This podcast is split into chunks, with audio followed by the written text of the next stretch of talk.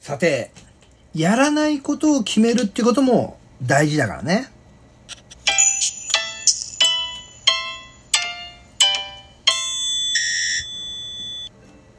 はい、皆さんこんにちは。ポジティブラジオテトラポットの上から。この番組は日本のクリエイターたちに夢と希望、愛と勇気を与えるため、日々奮闘しているウェブディレクターが本能のままにお届けしている番組です。どうも、ハップです。3月もさ、もう、なんだ、2週目が終わろうとしておりますね。そうすると、もう残すところ3週間弱で新しい年度が、まあ始まるわけでございますが、3月ってさ、何気に結構バタバタするよね。なんか確定申告なりなそういうのもあったりね。あとほら、お仕事の関係だとさ、あの、新しい年度が始まると新入社員が入ってきたりとか、部署移動とか、そんなこともあるじゃない？で、学生さんなんかは、進級だったり、卒業、えー入学、こんなものが重なったりしてね。うん。またさ、社会人の方々も、思うところあり、あの、新しい道を進もうとかさ、そういう決心の中で動こうと思った時に、この4月ってさ、ね、いろんな動きがあるからやっぱ大変よね。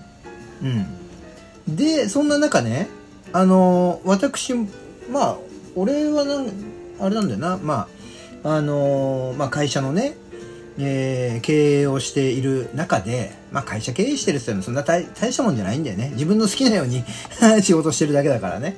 そう、好き勝手やっているので、ただやっぱこのね、好き勝手やってるっていうのはね、たまにね、夜遅い時間、夜の1時、2時とかに、あまりにも自分の好き勝手、好きにやりすぎて、ここれはいけないんじゃないかみたいな、そういうちょっとした罪悪感にね、えー怯える時もあるんですよ。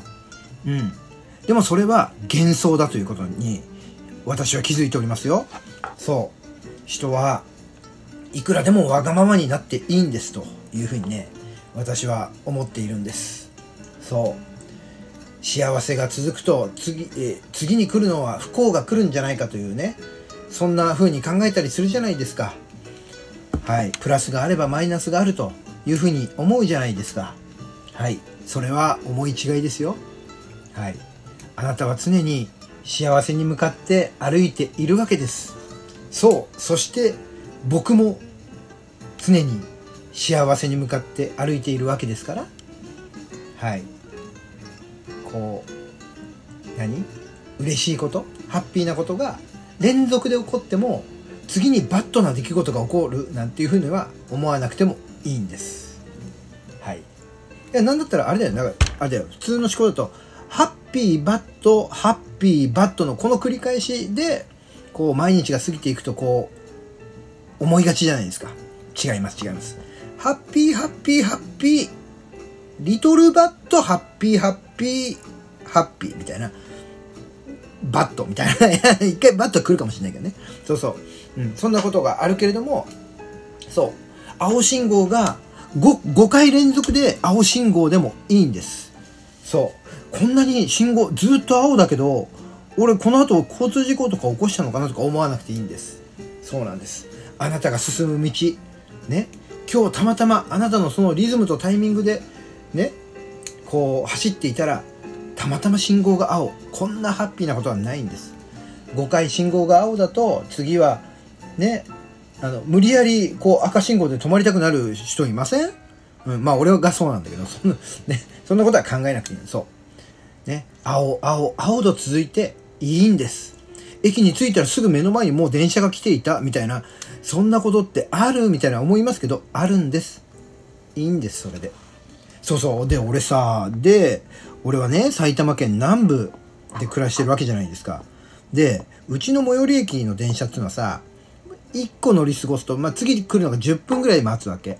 うん。ねだから、10分待つのが、うんって思うときは、やっぱりさ、階段を駆け上って電車に飛び乗ることもあるんですよ。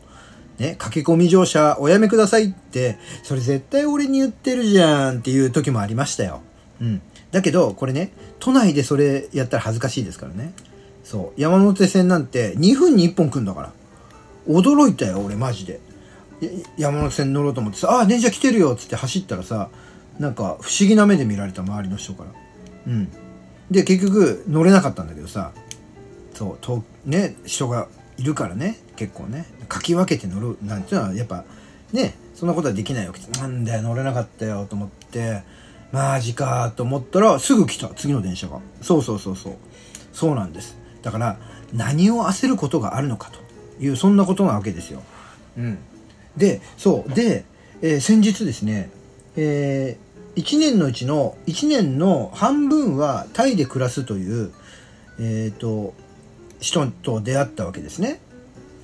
で今コロナなので、まあ、日本に戻ってきているということらしいんですけど、まあ、基本的にはその人のポリシーとしてはあの何にも縛られず自由に生きるということを目標にしていてで1年の半分はタイにいらっしゃる方なんですけどもその人がね言っていたんです。あの学校に通っていたらしいんですけどねタイの学校ね。社会人になってからまあ学校に通い出したみたいなこと言ってましたけどね。タイの方の勉強しなくちゃいけないんでね。で授業が遅れそうだったんで走ったんですって教室まで。そしたら「おお前何やってんだ」って言われたんだって「うん。いやいや授業に遅れそうだから急いでるんだ」って言ったらそんなことのために走るのかと。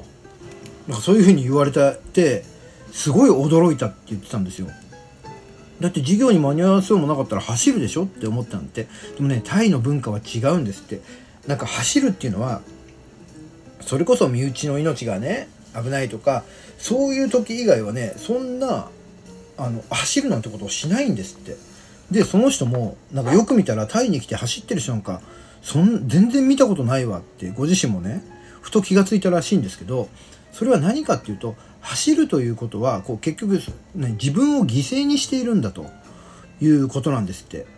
うん、走ってそれに間に合わそうとするのは結局その走らなければいけない状況になってしまって、えー、その焦るという焦ってそこに急ぐということ自体が自分を削っていることっていうふうに考えるらしいんですよね。うん、で時にね、えー、こんな話もあったんですって、えーと、授業の前にタバコを吸ってたんですって。で、えー、でタバコを吸っててああ授業だと思ってあのそのねタバコをね消して授業教室に行こうと思ったら先生がちょうどそこ通ってそんなに残ってるのにタバコがねまだね。なんでそんな急いで消そうとしてんの？と消しちゃダメだよっつって。タバコというのはおねこの何？すす何？長さあるでしょ？このタバコというのはこの長さを全うするために存在しているわけであってそれを途中で消していくっていうのは良くないと。しかもこのタバコというのは気持ちを落ち着かせるいわゆる自分のために吸っているんだろうと。考え方としてだよ。これ体がいい健康がどうとかじゃなくてだよ。ってことはその自分のために吸っていることゆっくり吸うものだろうと。ね、自分の心を落ち着かせるためにとかね？それなのに急いで吸って急いでいくっていうのは自分を犠牲にしてるって言われたんだって。うん。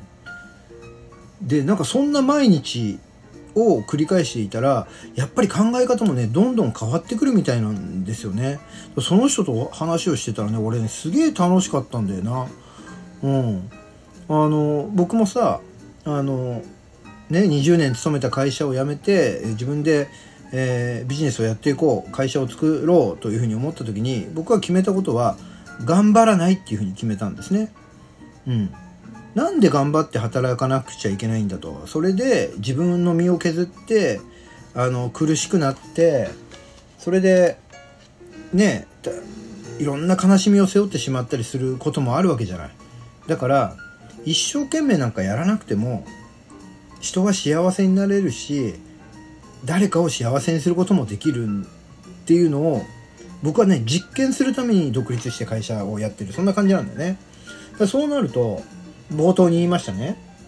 そのやらないことををはやらなくてもいいみたいな。明日やれることを明日やればいい、うん、それは自分が怠けるためではなくて自分の性格もう40数年もう50年近く自分と付き合ってきた自分だから分かるの。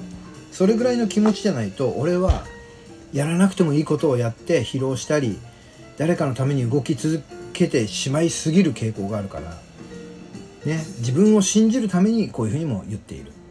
うん、あとなんだこの3まあ年度末ってこともあってね忙しいんだよ何気に。そうなるとねあのあれもこれもなんてやってらんないわけ。うん。そうなるともう自分がやりたいことだけを精査してやるしかなくなるわけ。でそうね。で突き詰めていくと付き合う人とかもそうなっていくんだよな。うん。何かのしがらみとかさそういったものでお付き合いをして自分が苦しむような人付き合いだったらそんなものはなくていい。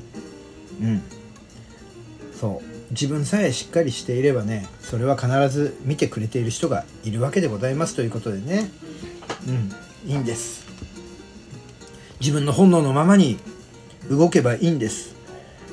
やりたくないことはやらなくていいんです。うん。これは甘えのようにも聞こえてしまうかな。うん。でもやっぱりねあれだよね。それまでいろんなことをやってきたからやってきたから今こういう意見にたどり着いたっていうのもあるかな。うん。なんかねちょうどほらこの間ねそういう感じで普段はタイに住んでいるという方とねお話しする機会があってこのマインドの部分でねあのとても共通点近しいなっていう形でね意気投合したので、ね、その辺りをね思い出しながらちょっとお話をしてしまいました、えー、こんなお話に、えー、こう共感とかね興味を持ってくれた方がいらっしゃいましたら、ぜひお便りいただけると嬉しいです。というところで今日はこの辺りでさよならしようと思います。ではまた明日。